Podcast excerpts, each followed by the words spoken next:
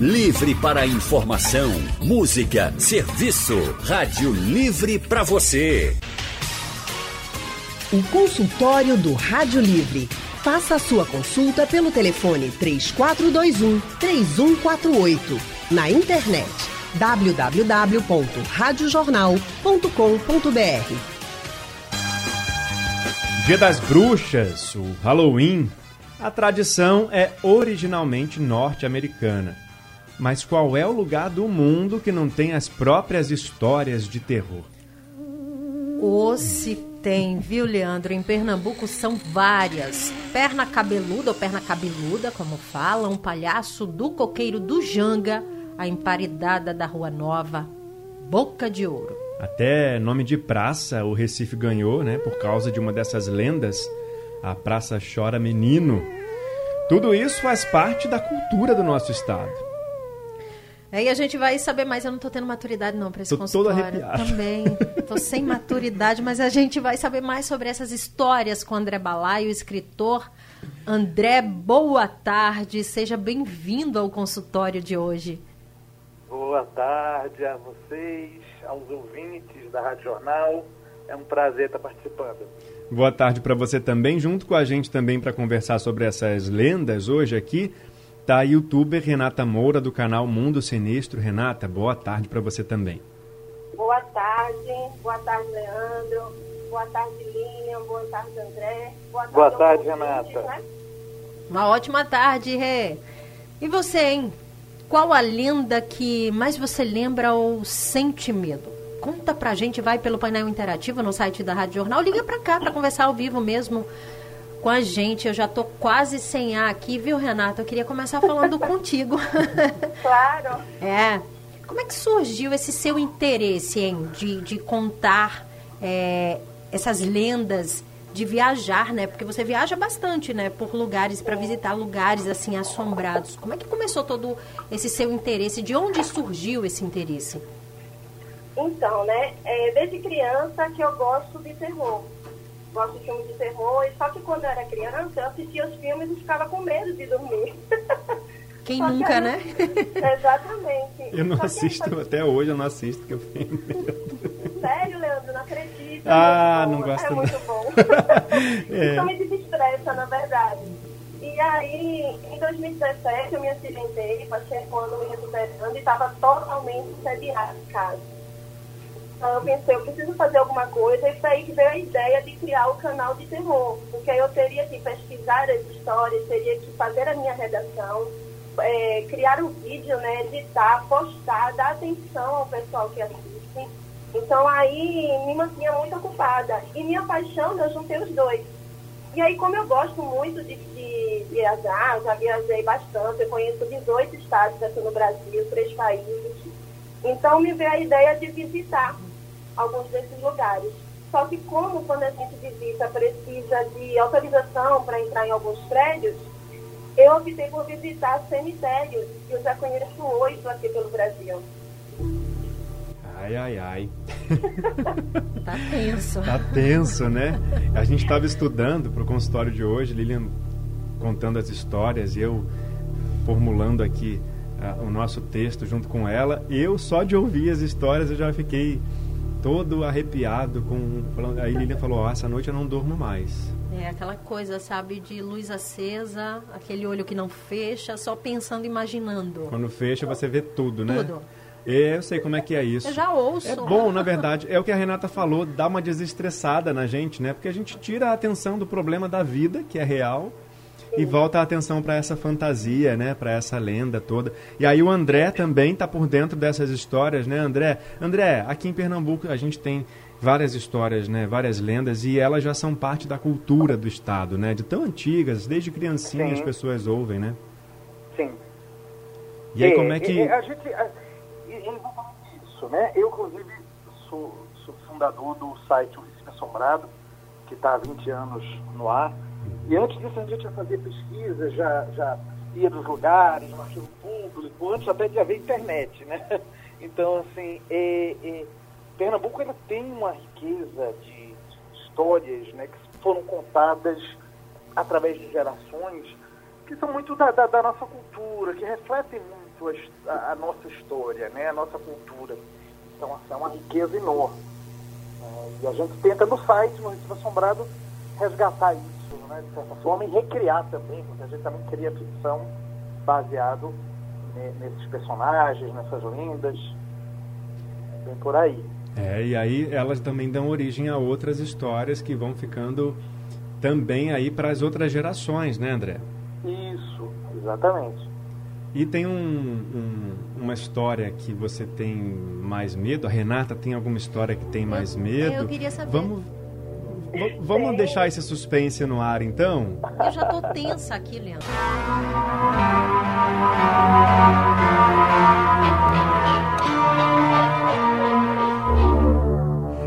Meu Deus. Esse, só o som já dá um. já trava a gente, né? Morremos, mas passamos bem. Estamos falando sobre o Halloween pernambucano nessa sexta-feira. As histórias de terror, as lendas que já fazem parte da, da cultura do Estado, né? E junto com a gente aqui para conversar sobre elas estão o escritor. Perdão, gente. André Balaio e a youtuber Renata Moura, do canal Mundo Sinistro. André, André Balaio é fundador do Recife Assombrado, um site que reúne essas histórias. A gente quer saber, né, Lilian? Assombrado. Deles. Quais são as histórias que eles tremem na hora de contar? Sim. Renata, começa contando pra gente, porque você falou que começou, né, visitando cemitérios. Isso. Conta uma dessas histórias assim pra gente. Qual que você mais tem medo? Qual que você mais treme, que tem mais impacto assim? Ah, então, né? Fora daqui, eu tenho bastante medo de uma história que eu vi em Curitiba. Né? E a daqui é o da emparedada da Rua Nova. É bem tensa de verdade essa história. A de Curitiba era uma moça loira, muito bonita. Ela sempre vestia branco, porque o sonho dela era se casar, né? Vestir noivo, vestir, é, vestir branco. Então ela costumava mesmo vestir roupas brancas. E ela faleceu, ninguém sabe o motivo, encontraram ela morta em um bairro lá de Curitiba, não sei exatamente qual. E ela foi enterrada como indigente. Não sabem exatamente quem foi a pessoa, é quem era ela no caso. E aí ela passou né, a assombrar os locais e principalmente taxista. E a teoria que se tem é que ela justamente assusta é, taxistas justamente pelo fato de ter sido um taxista que deu fim à vida dela. Mas isso não é certeza. Então, eu visitei esse cemitério. Eu não consegui encontrar o túmulo dela. Ainda cheguei a perguntar ao pessoal que trabalha lá. Só que eu senti que eles ficaram meio com receio de contar né, exatamente onde era. Só que essa história me assusta porque ela, ela assombra, na verdade, é, qualquer horário dia, manhã, tarde, noite, madrugada, só sempre taxistas. Mas imagina, de repente ela consegue, ela sair do roteiro dela. Quero imaginar não, Renata. Não, quero imaginar não. Renata. Renata, você está falando e eu estou imaginando a cena aqui, meu Deus. Deixa eu te pedir um favor, Renata. Você está usando fone de ouvido, por acaso, no, na sua ligação para conversar com a gente? Se tiver e puder é, usar o telefone mesmo da forma convencional, acho que a gente vai conseguir te ouvir melhor. E agora, tá me ouvindo? Ah, agora tá bem melhor, Renata. Obrigado, Pronto, viu? Pronto. Por nada, que é isso. E... e... a Renata falou que tem outra história também aqui, né? É. No, no, Recife, que ela tem muito medo. Isso, é da emparedada da Rua Nova. É justamente porque o que aconteceu com ela, né, de acordo com a história, com a Linda, que foi passado também de geração em geração, foi uma barbaridade envolve seu nome, viu, Leandro? Seu nome tá famoso aí no meio da história. Meu Deus. Exatamente, porque um, um rico comerciante, né, chamado Jaime Favaz, ele descobriu que a sua filha, Clotilde, estava grávida de um rapaz chamado Leandro. E para completar mais ainda a história, a sua mãe, Josefina, também teve um caso com esse rapaz. Então, o que é que ele fez? Né? Ele mandou matar Leandro pediu para o seu sobrinho que trabalhava na sua loja, essa casa que eles tinham, na verdade, ficava ali é, na Rua Nova, E o seu sobrinho João se recusou a casar com ela para assumir o filho. Então, ele acabou pegando a filha, Clotilde, amarrando ela, amordaçando, amarrou as pernas, amarrou os braços e a colocou dentro de uma mortalha no banheiro, chamou um pedreiro, onde na verdade ele foi obrigado a emparedar essa porta aí para que ela não saísse e lá dentro mesmo ela morresse, né, definhando. E a sua esposa, Josefina, ela ficou louca depois de tudo isso. Então, o Jaime ele chegou a voltar para Portugal, passou três anos morando lá. E quando ele voltou né, para a casa dele, a casa, ele foi atormentado pelo fantasma da própria filha até os dias de sua morte. Então é bem tensa e triste essa história. É, ainda tem meu nome no meio. Olha só. Exatamente. pra piorar a situação, Leandro. Ô André, e você? Que, qual a história ah, que você acha que, muitas, que te deixa muitas. com mais medo aqui de, aqui Renata de Pernambuco? falou de uma loura de Curitiba, mas eu quero dizer que aqui em Recife tem uma galega, que é a nossa loura, né? muito famosa, que é a Galega de Santo Amaro. E aí é o seguinte, ali, na, na ali do lado do cemitério de Santo Amaro, é, ali onde é a Avenida Mário Melo, né, havia uma garagem, que era a garagem da CTU, era a Companhia de Transportes Urbanos, a antiga, né? Antigamente chamava CTU, é, que eram os ônibus públicos, né? Ainda, ainda na época do, dos ônibus elétricos, isso, acho que ninguém aqui que está ouvindo aí já era nascido. Mas, mas contam que nessa garagem, às vezes, os, sempre, na verdade, os motoristas deixavam os ônibus, né? Aquele bacural, aquele último ônibus da noite, né? E algumas vezes passava na calçada uma mulher muito bonita, loira, né? Uma galega, como, se, como a gente chama. E algumas vezes o motorista, às vezes um mecânico que estava fazendo serão, consertando ônibus, eles viam aquela mulher linda passando aquela hora da noite e iam seguir ela, né? Com uma certa má intenção, né? E ela ia andando ali, ela entrava ali na, na lateral, em direção ao cemitério, e eles achavam, poxa, ela está querendo alguma coisa, né? E aí, quando ela entrava no cemitério, eles iam junto, acompanhando, conversando, puxavam conversa, e aí ela respondia, falando muito pouco, muito monossilábica, né? E aí, quando eles tentavam uma abordagem mais forte, aí ela parava, apontava para um túmulo e dizia: Olha, eu moro aqui. E aí, nessa hora, ela virava uma caveira. E aí ficou famosa essa história como a Galega de Santa Amaro. Ainda é muito conhecida, as pessoas ainda. Inclusive, a gente estive fazendo um evento do Recife Assombrado no Sesc Santa Amaro, ali perto E o pessoal do SESC morre de medo, me contou que ainda morre de medo de encontrar a galega. Quem é. não, né? Quem não? Eu já estou, André. André, tem uma lenda também que é muito ilustre aqui, que é a perna cabeluda, né? A perna cabeluda. Que assombrava é, eu, escrevi uma história. Eu então... tenho uma história em então. quadrinhos chamada Rasteira da Perna Cabeluda, que é, é uma história é, é, é, é trazendo para os dias de hoje, né? A, a, a lenda é, foi publicada pela pela editora Bagaço, né? E inclusive foi adotada em algumas escolas. Essa lenda é uma lenda um pouco diferente, porque a maioria das lendas elas vêm a partir de histórias criadas pelo povo, contadas pelo povo. A perna cabeluda, no caso, foi um, um, um fenômeno que foi que surgiu na mídia, né? Na verdade, surgiu talvez no rádio ou no jornal, né, impresso.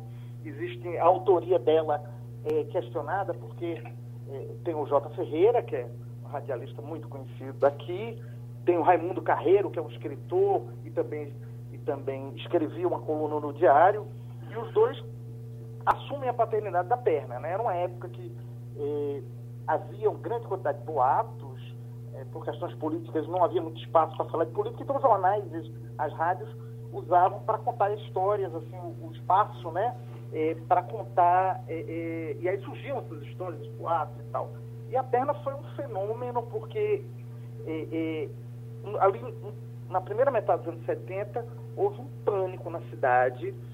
As pessoas diziam mesmo, eu conheço gente que viu, principalmente eu vi a perna quando era pequena, então as pessoas viam a perna, as pessoas iam parar na restauração dizendo que tinham sido chutadas, né? E, e a prova do sucesso é que no carnaval de 76 teve um frevinho da perna cabeluda. Foi o sucesso do carnaval. Fazer, a, a rima era assim, não se iluda, que vem aí a perna cabeluda.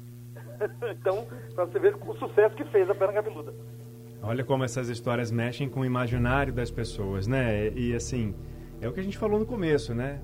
Passam a ser parte da cultura, né? Daquele lugar. E, e no caso a gente está falando aqui das histórias de Pernambuco. O Frederico, do Recife, mandou uma mensagem para a gente pelo painel interativo.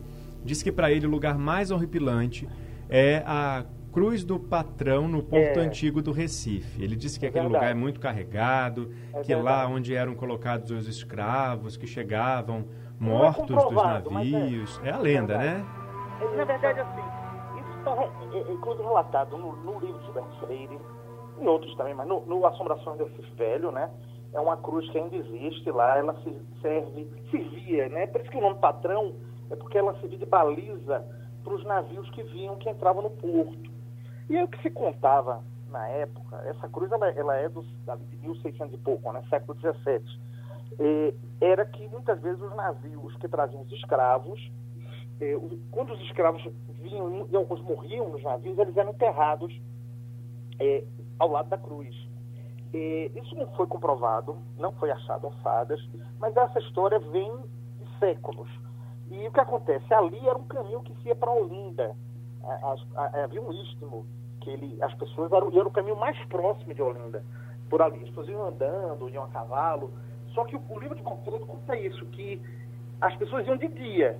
Durante a noite, ninguém tinha coragem de passar ali e desviar, ia para um caminho mais longo, porque ouviam vozes, ouviam sussurros, ouviam viam é, é, imagens, né, abusões, assombrações que apareciam ao lado da cruz do patrão. Então, realmente, ela é muito carregada. Eu já fui algumas vezes lá, ela, ela é bem, bem sinistra. O Renata, e o Frederico é. segue falando assim, ó, a lenda mais interessante para ele é da Senhora do Engenho de Casa Forte, que morreu no século XVI e até hoje anda a cavalo à noite no bairro do Poço da Panela. Diz a lenda que ouve-se o barulho dos cascos do cavalo nas pedras do calçamento todas as noites. Renata, você conhece essa? Conheço um pouco dessa lenda. já ouvi várias histórias delas, né? Isso na época que eu morava em Paulista, que a gente se reunia embaixo do prédio e conversava muito sobre a lenda. E você falando agora, eu comecei a me arrepiar, porque eu comecei a imaginar agora Só a sensação, você não, né? Viu, você está no local. o Porto da Panela é um dos lugares mais mal assombrados do Recife. Ele tem a história do lobisomem, que era o lobisomem doutor, que o Berto conta. Tem uma estátua de um escravo ao lado da igreja ali na Senhora da Saúde, ali na, na, né, na, na, frente de um barzinho bem conhecido, seu Vital, e dizem que à noite se ouve também esse escravo, essa estátua andando e arrastar, o arrastar de correntes. Isso foi uma matéria até de jornal. O Renato, eu falei é, o seguinte, que não é só você que tá arrepiada, não. eu tô tensa de verdade. E nosso operador de áudio aqui, José Roberto Camutanga, tá caprichando na sonoplastia hoje. Muito bom. Né? Então, Renato, tu estava falando da história que é, sempre contava lá em Paulista. Sim, sim. A gente sentava em rodas, né? E aí a gente falava do fantasma de Branca Dias. Falava esse da corrente também, que o André citou, né? E tem a história né, de Branca Dias, que fica ali na zona norte do Recife, no bairro dos Dois Irmãos, né? O Açude do Prata, onde serviu por muitos anos também como manancial e aí o que acontece, né? Como ela era judia, ela foi perseguida e morta pela Inquisição. Só que antes de morrer, ela pegou toda a sua prataria e jogou nesse riacho. Uhum. E aí dizem que o riacho é assombrado, que ela está por lá até hoje para proteger ali né, o que era dela antigamente. Então, é bem tensa também essa história. Outra tensa também, Renata, que inclusive ganhou o nome de uma praça aqui no Recife, é a Praça Chora Menino, né? Você imagina estar tá numa praça e escutar o choro de um menino. Exatamente. Conta pra gente. É, conto sim, eu faço parte também do podcast do Recife Assombrado com Roberto Beltrão. Tive o prazer de fazer esse podcast também junto com o André, né? Balaio que está aqui com a gente. Quem participa também é o Alexandre Neres, do Quintal Cast. E a gente falou sobre essa história né, da Praça Chora Menina. Para quem não sabe onde fica, fica lá no bairro do Sandu. E é possivelmente um dos lugares mais assombrados daqui de Recife, né? Quem dirá talvez até do Brasil.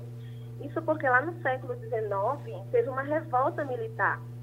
É, essa revolta ela foi conhecida como setembrizada e muitas pessoas morreram lá, né? Vários resistentes morreram nesse local.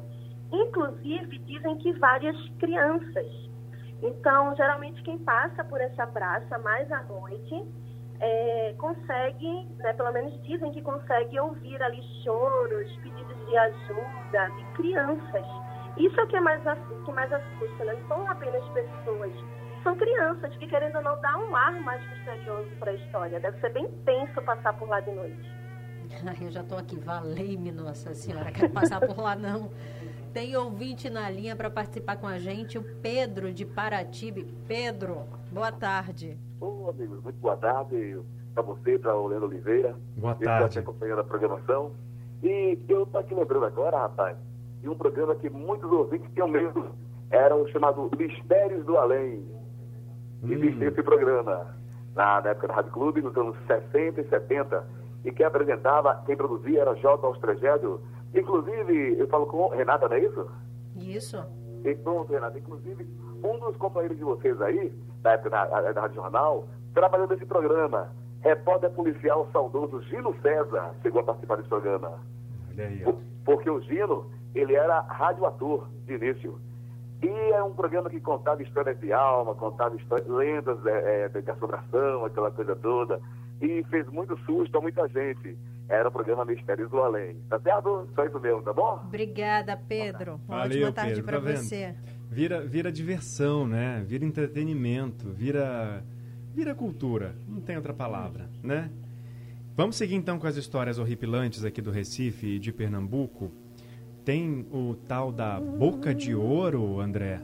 Conta Sim. pra gente essa história, como é que é? é o Boca de Ouro, ele, ele é um personagem, vamos dizer assim, ele, ele ele tem um rosto parecendo um zumbi, parecendo uma coisa meio, meio cadavérica, assim. E ele é, tem um sorriso com os dentes todos dourados, né? todos de ouro, assim. Por isso que ele é conhecido como Boca de Ouro. É um cara e, boêmio. Ele aparece, justamente, ele, ele aparecia muito nessa, das histórias, inclusive, que o, que o Gilberto Freire contava, né? Um, a boemia ali do, do Recife, do, do, do Recife Antigo, às vezes eles iam assistir as peças cômicas do Teatro Santa Isabel e saíam andando por ali os boêmios e encontravam essa figura vestida é, com um terno branco, né, um sapato de color, um chapéu daquele tipo de malandro cobrindo o rosto, né?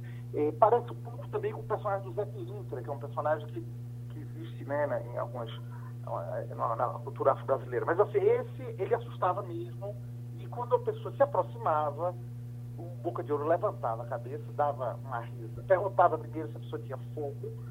Você tem fogo? Quando a pessoa ia olhar e dizer que não, ele mostrava o rosto, levantava a cabeça e dava uma risada assustadora e a pessoa corria.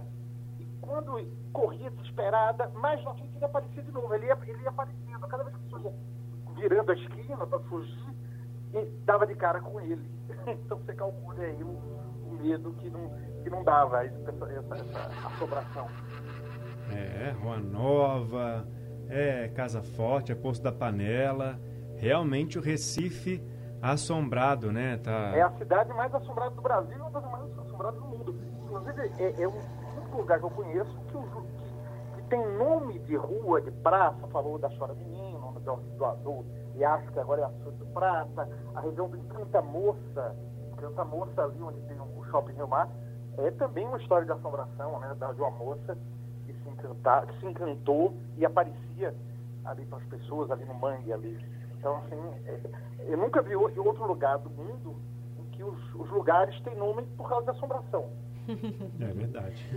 Ô, Rê, é o, o, David de Moreno, ele está pedindo para você contar a história que você acabou contando também no podcast, né? Que estava num acampamento aí, teve a, a presença Ai, ilustre é de comadre Fulosi. Dá uma resumida pra gente aí, Dá Renata. Conto sim, foi da comadre Fulosinha. É, eu fui para um acampamento em Bezerros, né? Serra Negra. Isso, caramba, em 2014, se não me engano, 2015 no fundo desses dois anos. E aí a gente foi acampar, tá? Eu tava com mais três amigos, né? Dois rapazes e uma amiga. A gente montou lá as barracas, um círculo. E conversando com o dono do acampamento, ele contando algumas histórias, tá? ele fez, olha, é, eu tô indo lá para dentro agora, se vocês precisarem de alguma coisa pode pedir. E é só vocês não darem comida para os cachorros, não deixa nada de comida em cima da madeira. Tinha uma madeira, ela parecia uma mesa, na verdade, pra gente e disse que se a gente escutasse o barulho de alguma criança chorando, não era para se assustar, porque esse barulho era justamente de um passarinho que tinha um choro igual a um bebê. Aí a gente, tá bom, né? Na cabeça dos meninos já passou que ele queria assustar, que era uma brincadeira, só que na minha cabeça, na cabeça da minha amiga, na época não tinha nem canal ainda, então a gente despercebido, não se ligou em nada e os meninos não falaram nada para não assustar a gente. Aí passou o resto do dia, tá? Quando foi à noite, a gente tomou um pouco de vinho, ficou conversando, mas muito pouco mesmo, acho que uma garrafa somente para os quatro. Jantamos, ficamos conversando, até porque no outro dia de manhã a gente vai fazer tipo uma trilha. E aí fomos dormir. Quando eu fui dormir, eu comecei escutando esse barulho da criança, né, chorando. Estou tentando resumir no máximo, assim, que é bem grande mesmo a história. E a gente, eu escutei, eu senti, na verdade, algo bem grosso batendo na minha cadeira, na minha, desculpa, na minha barraca. E aí eu me sentei, cada um estava com a sua barraca, eram quatro barracas.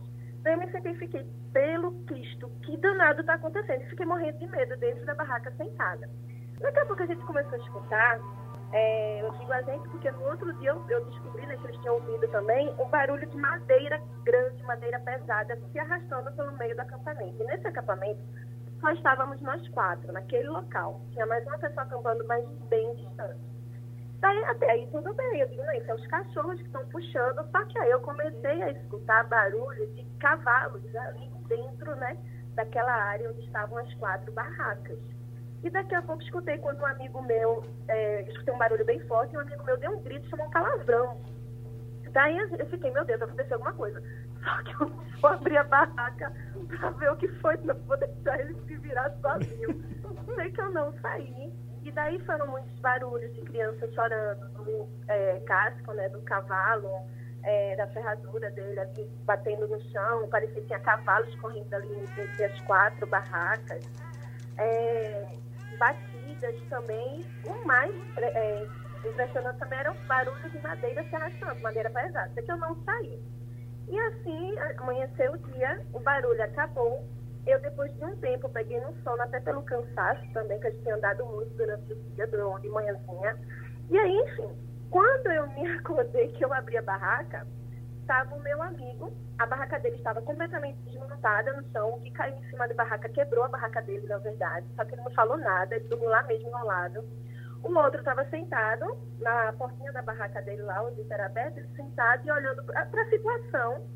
E a minha amiga também sentada olhando. E quando eu olhei, os troncos que eram de mesa, eles estavam em outro lugar, partidos no chão. Uhum. É, os cachorros não estavam ali pelo, perto da gente, mesmo que fosse, a gente imaginasse que pudesse ser um cachorro, eles não teriam essa força toda.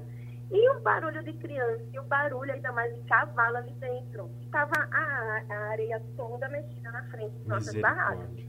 Aí meu amigo soltou um outro palavrão e fez, eu dormi no chão, que ela estourou tudo, derrubou minha barraca, meu cachorro estourou. Eu, ela quem? Não sei, era uma mulher. Enfim, a gente chegou a pensar que foi o dono do acampamento, só para brincar um pouquinho com a gente, mas não imagino assim, né? Eu abrindo a garrafa e vendo um senhor, que já é um senhor de idade, arrastando um tronco para fazer medo a gente. Então, a gente chegou à conclusão que pode ter sido sim a comadre Florzinha. Meu Deus do céu. Eu não sei se nessa hora eu corria. Eu tô rindo de nervoso não, aqui. se nessa hora eu corria, eu chorava. Ai. Eita, nós. Vamos lá. O Marcos do Jaboatão tá no telefone para participar com a gente. Marcos, boa, boa tarde. tarde. Leandro Oliveira, boa tarde, Lília. Boa tarde, Marcos. Aqui em Jaboatão, sabe, faz muitos anos isso, sabe? Tinha uma, tinha uma pessoa que, tem uma mania, sabe, de ficar dentro de caixão de defunto. É aquele tipo do tal do Zé do Caixão, né? Do, do, da, da, do Rio de Janeiro, né? Que fazia muito filme. Aí a gente apelidou ele de Conde, de Conde Drácula. Por que Conde Drácula? Drácula é aquele, você já ouviu falar, que Sim. cria aquela presa, sabe, nos dentes, né? E à noite ataca. Mas a mulher, para o sangue dela, é dar uma mordida no pescoço, e no outro dia ela, ela já vai então atacar outras pessoas, sabe como é? de, com aquela. A, a, a presa ficava grande, aí atacava. Aí, e aquela risada dele, é, Leandro? a gente tinha medo, Nossa rapaz. senhora. Entendeu? O negócio tá ficando muito sério aqui. Era mesmo assim. Essa risada bem escandalosa, que não tinha medo. Ó, não E, e ele basta, gostava de fazer isso de madrugada. não basta a Renata contando as histórias, o André e vem o Marcos com essa risada. Ei, Marcos, o Aí, tá... aí apelidou, o, o, o, a gente deu o apelido dele de, de Conde Drácula. Inclusive, né, fiz até o filme, né? Não sei se vocês se lembram. Eu- era o, melhor personagem que tinha, era chamado Christopher Lee. Pô, o melhor, o melhor Drácula né, que houve na- nos cinemas, sabe? Muito exibido nos cinemas das, das antigas. É. Das décadas de 60 para 70. Sabe? É isso, o Marcos trouxe a história, ainda trouxe A ainda risada. a interpretação, né? Muito bom, Marcos. Obrigado pela sua participação com a gente aqui no, no consultório do Rádio Livre, viu? Ó, gente, e o Marcos falou, né? O, o, o, o Drácula deu origem a filmes, né? Até hoje é um personagem super conhecido aí no mundo todo, né? E aí, André, o, o Recife também já deu origem a filme por causa dessa assombração toda, né? E se Sim, as pessoas é quiserem é, ver e, e também conferir as histórias no site lá dos, que você criou, como é que elas têm que fazer? Olha, o, o Recife Assombrado, ele, ele tem muitas histórias e é, o endereço é orecife-assombrado.com. Então tem contos, tem relatos de leitores, tem pesquisa histórica, né? Então, todos esses lugares que nós falamos hoje aqui no programa e muitos outros, como a Pedra que Engole Gente, de Rio Formoso, né? E outros personagens como o Pai do Mangue, por aí vai. É muita, muita coisa. Tem, tá tudo lá. Você entra, acessa, né? É, tem canal no YouTube, tem o podcast que a Renata falou. Ô André, só para pontuar, assim, essas histórias que a gente está contando aqui são histórias, obviamente, criadas, né, pela, pelo imaginário da população, tá no, no, na- no, no campo da imaginação, mas tem muitas delas que surgiram com base em histórias reais, né? Por exemplo, o Papa Figo, né? O Papa Figo é uma história que surgiu ali no, no começo, no final do século XIX, no século XX, uma família que residia, uma família tradicional pernambucana, e realmente havia uma- um, um- um terror sobre isso, né? É ali perto, mais ou menos, do Colégio Vera Cruz, ali perto da, da- né? Perto da, onde chama Parque Amorim. É, e se fala, ainda hoje se fala muito desse caso, e claro que a gente não sabe o que é, que é lenda, o que é, que é realidade, né? Às vezes o boato surge de, um, de alguma coisa que alguém comenta e tal, mas tudo tem assim uma relação que pode ser explicada historicamente também, né? Ô, Renata, e pra quem Oi. tem coragem, né? Muita coragem, tem muita história sinistra também no seu canal, né? Tem sim. É, além de falar sobre as assombrações né, do Brasil e do mundo, eu também conto relatos dos espíritos. Eu já recebi aproximadamente 700 relatos. É, tem até alguns ainda para contar. Eu faço lives também todos os sábados. Né, e também falo um pouco sobre criminologia, né, alguns crimes que aconteceram aqui no Brasil e no mundo. E aí eu trago para o pessoal. Então eu saio mesclando um pouco, mas eu tenho muito, muito mesmo mais é, assunto sobrenatural no meu canal. Inclusive, os locais que eu visito, cemitérios, eu filmo e coloco também no canal. E aí, como é que é o seu canal para as pessoas procurarem? Então, é o canal Mundo Sinistro, né, no YouTube. E no Instagram, eu tenho o meu pessoal que também eu coloco as coisas de terror lá, porque estou administrando várias coisas ao mesmo tempo. Que é o arroba Renata Moura Real. Pronto, tá aí. Então, o canal da Renata, o site do André. Se você quiser amanhã reunir eh, os amigos virtualmente, né, para fazer um- uma programação diferente nesse Halloween, nesse Dia das Bruxas, e compartilharem as histórias aqui de Pernambuco mesmo. O país Pernambuco tem o próprio Halloween. Não é isso, André? Obrigado, viu, pela sua participação com a gente hoje aqui no nosso consultório. Muito obrigado a vocês, Leandro, William, Renata, mais uma vez. Um grande abraço, um beijo a todos os ouvintes. E Pernambuco tem muita história também de assombração, né? A gente não precisa de, de lendas de fora, não. A gente tem, as nossas lendas já dão para vários Halloween.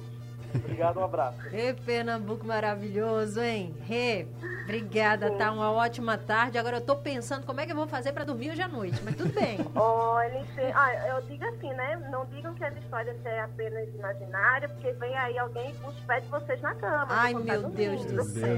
Então passa uma rasteira, né?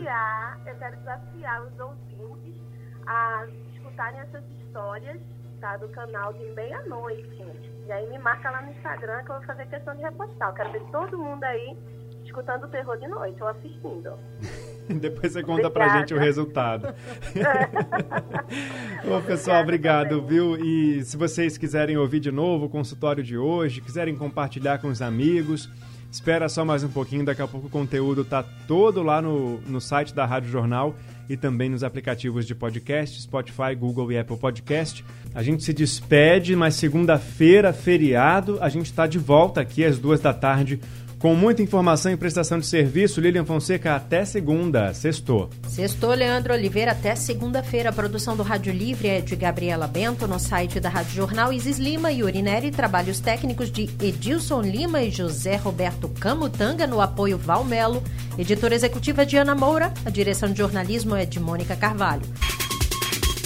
Sugestão ou comentário sobre o programa que você acaba de ouvir, envie para o e-mail ouvinte@radiojornal.com.br ou para o endereço Rua do Lima 250, Santo Amaro, Recife, Pernambuco.